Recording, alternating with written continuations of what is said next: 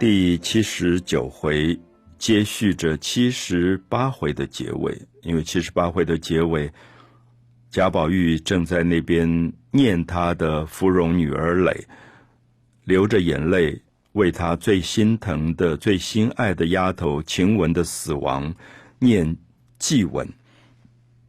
忽然，山石后面有人转出来。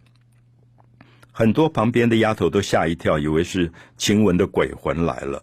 可是到七十九回，我们才发现，其实是林黛玉来了。《红楼梦》里非常有趣，林黛玉跟贾宝玉是前世的知己，所以大概在重要的时刻，林黛玉都会出现。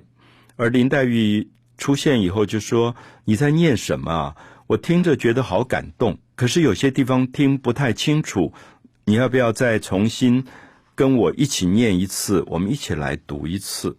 所以，宝玉心里面的心痛在哀伤晴雯的死亡。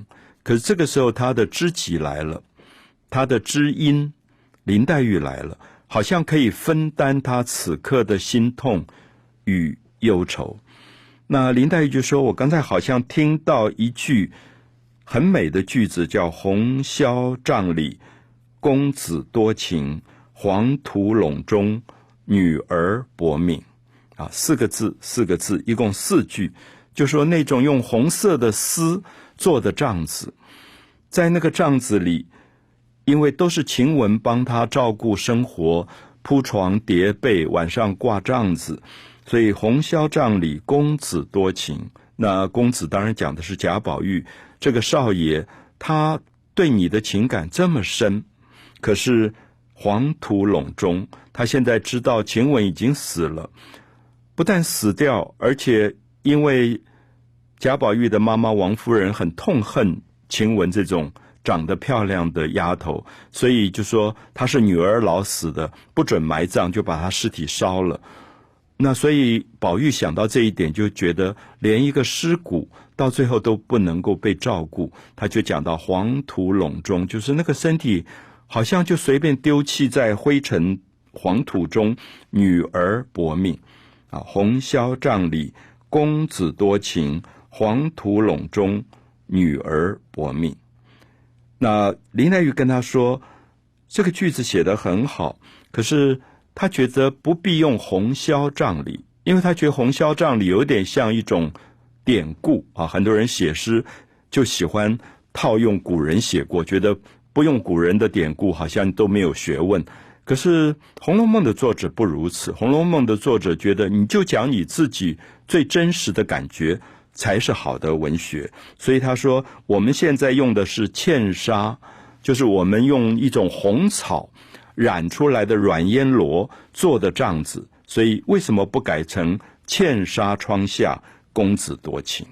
啊，就是林黛玉有点建议，他说不要用那种现成的文学典故，我们不如就用我们当前讲的“茜纱窗下公子多情”。他们两个就针对这一句改来改去，改来改去。后来宝玉就把它改成“茜纱窗下我本无缘”，我跟你没有缘分。黄土陇中清河薄命。当他把它改成这样的四句之后。林黛玉吓了一跳，因为林黛玉忽然发现，好像这个祭文不是在写贾宝玉跟晴雯，而是在写贾宝玉跟林黛玉。所以我们大概也记得，好像误打误撞，一个小丫头说晴雯不是死了，是到天上做了芙蓉花的花神。我想很多读者会记得，贾宝玉生日的那个晚上，他们玩了一个游戏，是抽那个花签。就是每一个人抽一枝花，看自己是哪一朵花。比如说薛宝钗就抽到牡丹，那如果记忆好的读者一定记得林黛玉抽出来就是芙蓉。所以林黛玉的命运跟晴雯的命运几乎是一样的，都是依托在芙蓉花身上。所以这个时候我们就会发现，宝玉本来是因为晴雯死亡写的祭文，现在好像变成预告。林黛玉的死亡，所以林黛玉心里面觉得好奇怪，怎么会他把它改成“茜纱窗下我本无缘，黄土陇中亲和薄命，所以他就不肯讲了，他就走了啊，就觉得这里面好像有很多很多隐喻，跟像预告一样的事件发生。那么到了七十九回下面，就又开始讲到晴雯死掉之后，就有媒婆来相亲，就要为宝玉的家里第二个女孩子，就是迎春，要把她嫁出去了。那有一个孙少祖家来说媒，说如何去娶迎春。那孙少祖是一个军人，过去他们跟贾家有过一些来往。那迎春的爸爸是贾赦，一个很糊涂的一个做官人。然后我们看到后面就讲到说，因为假设欠了孙少祖五千两银子，最后有点像卖女儿一样，就把迎春卖给了这个孙少祖。那么因此。迎春后来的婚姻上的命运也就非常的悲惨。《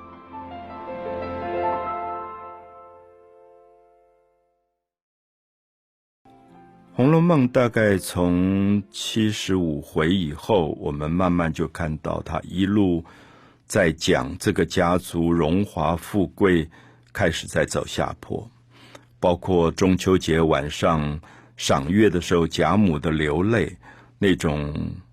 在热闹繁华里的荒凉，包括贾珍好像通宵达旦狂欢，忽然听到祖宗祠堂里一声一声的叹气的声音传来，好像闹鬼一样。所以你就可以看到，一回接一回都在讲这个家族的繁华，露出了败相。那包括王夫人把几个重要的丫头都赶出去。啊，思琪、晴雯、方官、偶官啊，这些丫头都被赶出去，所以那个家族的败落的感觉越来越明显。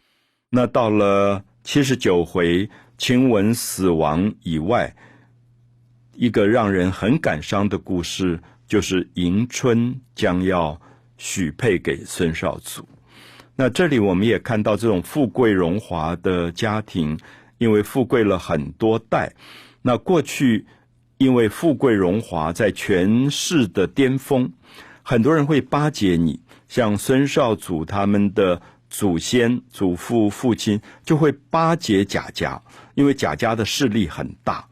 可是慢慢你就看到四五代之后，贾家越来越没落了。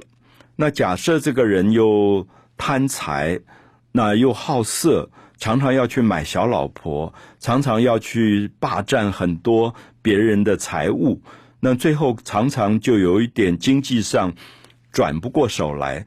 那这个时候，我们看到孙少祖是一个不到三十岁的军人，那逐渐慢慢在发达起来，可能在世袭了军队的指挥这样的职务，那慢慢家里越来越有钱，也越来越兴盛。所以他就借了五千两银子给贾赦。那这个时候，孙少祖如果来求亲，说我希望跟你们贾家的女儿结婚。当时我们看到最有趣，就是在这一段当中，贾母不太赞成，也看得出贾母非常精明，因为贾母是创业那一代，她在经营自己家族的荣华富贵的过程非常有分寸。她好像觉得。孙少祖这个人有问题，他也觉得孙少祖的家庭有问题。那跟这样的家庭结亲，这个女儿嫁过去可能不会被善待。那连贾赦的弟弟贾政也都觉得不妥，因为好像大概也都知道贾赦因为欠孙家的钱，最后把女儿去嫁给孙少祖。那这样的婚姻迟早也会出问题，所以都有一点劝阻。可是我们知道，因为迎春是贾赦的女儿，所以好像祖母也不方便一路的阻拦。那叔叔也觉得事不干己，所以最后迎春就嫁过去了。那嫁过去，果然我们看到在《红楼梦》里面，迎春最悲惨的命运就是碰到了一个不仅好色而且暴力的男人。那后面我们会读到，像孙少祖说他的那种，我想讲好色，也许不确定哈，不是那么清楚。就是孙少祖以小说的讲法说，淫骗家里所有的媳妇呀，所有的女性，他都他都要玩的，所以他有一点奇怪的性癖好吧。那甚至也是性暴力，因为迎春后来有几次回来都被打得鼻青脸肿的，所以我们就看到他最后几乎是一个家暴死亡的这种结局。那孙少主打迎春的时候，还常常会故意的侮辱他说：“你的爸爸欠了我五千两银子，把你卖给我的，我现在高兴怎么样处置你就怎么处置你。”好，所以我们就看到。当一个富贵的家族到富贵四五代，到最后出现迎春这样的悲剧跟结局的时候，当然已经看到这个家族要没落的状况。所以除了迎春以外，我们另外就是看到有一个故事要出现，就是薛蟠。薛蟠这个在小说里不断出现的纨绔子弟，就薛宝钗的哥哥，那被母亲宠坏的一个独生儿子。啊，他的性或爱的关系简直是乱七八糟。从小说第二回一开始，就简直让大家头痛不已的，也让他的妈妈头痛不已。那你会觉得，哎，七十九回好像忽然开始要稳定了，因为母亲为他找了一门亲事。那这个亲事就是一个姓夏的家庭的一个女孩子，叫夏金桂。那他叫黄金的金，桂花的桂，夏金桂，因为这个家庭非常有钱，他在京城里面郊外大概有几十顷地啊，不是亩是顷，几十顷地什么都不种，全种桂花。那为什么这个家族这么有钱？有钱到这种程度？因为他们所有皇宫里面用到的花艺盆景都是由他们家族提供的。好，所以因此你就可以看到非常有钱的一个家族，所以也被人家称为桂花下家。那薛蟠就在七十九回里跟这样的一个女儿结了婚。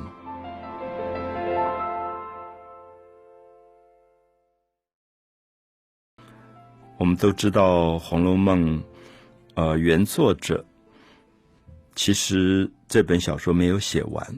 那一般学者现在都认为他大概写到第八十回，所以当我们现在讲到七十九回的时候，我们大概应该心里有一个感觉，就是我们面临到一部《红楼梦》这个大小说，一共有一百二十回现在流传的版本，而其中前八十回是一个人写的，后四十回是另外一个人写的，或者也可能是。补写的好几个人共同凑成的，所以很多人都看得出来前八十回的文学上的精彩，跟后四十回有蛮大的差距。所以我觉得，如果用这个角度来看，我们上一段里讲到薛蟠要娶一个女孩叫夏金桂，这个夏金桂有可能是原作者写完的八十回当中最后一个重要的人物。啊，非常重要的人物，因为这个人物，我觉得他的描写非常有趣。我们都知道，薛蟠是一个因为爸爸死掉了，他是富二代。那富二代已经有富二代的天谴啊。我们现在常常讲说，不管任何国家有一个富二代的儿子，大概你就知道他身上会乱开跑车，然后去整人，一塌糊涂的，会有一些标志。那薛蟠不只是富二代。而且因为他爸爸早死，所以是单亲妈妈薛姨妈长的，把他养大。那家里有钱的不得了，所以你可以想象，如果父亲在，可能还不至于宠到这种程度。因为是一个守寡的妈妈养大他，所以那个宠爱更不得了。所以我们也看到前面小说开始和薛蟠无缘无故为了要一个香菱，觉得她长得很漂亮，要抢她来。最后就把人家未婚夫都打死，而且打死他也不到法院去的，那个审审案子的法官都气得半死，说哪里有人命关天，打死人人都不来。可是自然事情就会了，因为妈妈会动用一切的钱财去说通所有的官员跟权势的关系，然后他就可以不去。所以我觉得薛蟠常常是我最同情的富二代。我说同情的意思是说，他根本不知道家里。为了他惹的祸，要花多少钱，要动用多少人际关系，因为他每天就吃喝玩乐，所以也许是你会感觉到天理循环，最后他就娶到了夏金贵。而夏金贵，我们说到他家里这么有钱，几十顷地，专门种桂花，供养皇室的这种花盆啊、盆景啊这样的，你也可以知道权势多大。而夏金贵刚刚好跟薛蟠完全一样，因为也是爸爸早死，所以是一个妈妈带着夏金贵长大，所以当然把这个女儿也宠到不行。所以这两个人一旦结婚碰到一起，你可以知道是一个多么可怕的一件事，因为两个都是被娇宠的，两个富二代弄在一起，两个谁也不让谁，因为他们在家里都是老大，所有人都要让他们，他们要打谁骂谁都可以。所以这个时候我们就看到，作者也许在这里写到四大家族，不止贾家的没落，包括薛家的没落。包括王家的没落，包括史家，就是贾母家、史侯家的没落，可能都在七十九回里慢慢露出了很多的端倪。那我觉得写下金贵写的很精彩的说，这个女孩子嫁过来的时候，大家都觉得好漂亮，就是不仅漂亮，而且读过书，也会作诗的。所以你还有以为说，哎，她应该是跟薛宝钗、呃林黛玉、史湘云。同一类的人物，就是非常知书达理、呃非常懂事的一个女孩子。可是不然，因为她心里面隐藏的一个被娇宠的富二代的东西，迟早要爆发。刚开始看不出来，因为结婚第一个月，薛蟠也疼她啊。薛蟠觉得好漂亮，终于娶到一个这么漂亮的太太，开心的不得了。可是我们知道，薛蟠是一个不定性的人。薛蟠没多久就看上了。夏金贵陪嫁来的丫头宝蟾，那夏金贵当然也很聪明，一眼看出自己这个丈夫竟然想染指她的丫头宝蟾。这个时候，我们就看到，他就开始不对了，而那个不对就开始从心里面出现很大很大的嫉妒。那我想，我们特别注意一下，嫉妒是人的本性，人人都有嫉妒。可是，嫉妒曾经是基督教里面讲的七大罪。就是小小的嫉妒，其实不见得会有太大的差错。可是我们知道，嫉妒用一般人的话、世俗的话来说，嫉妒使人疯狂。就是我们看别人好，看不下去，然后恨得牙痒痒的，开始要用各种手段去打击对方、报复对方的时候，那个嫉妒就很恐怖。那么夏金贵刚好就如此，因为他觉得我是天下独一无二的一朵花。我应该得到全世界最大的掌声跟赞美，可是怎么我的丈夫竟然会要去染指我的丫头的时候，他的恨就出来了。所以我觉得，我们观察夏金贵这个人，尤其到八十回的时候，他的嫉妒变成恨跟报复的时候，出现了一个非常恐怖的面目出来。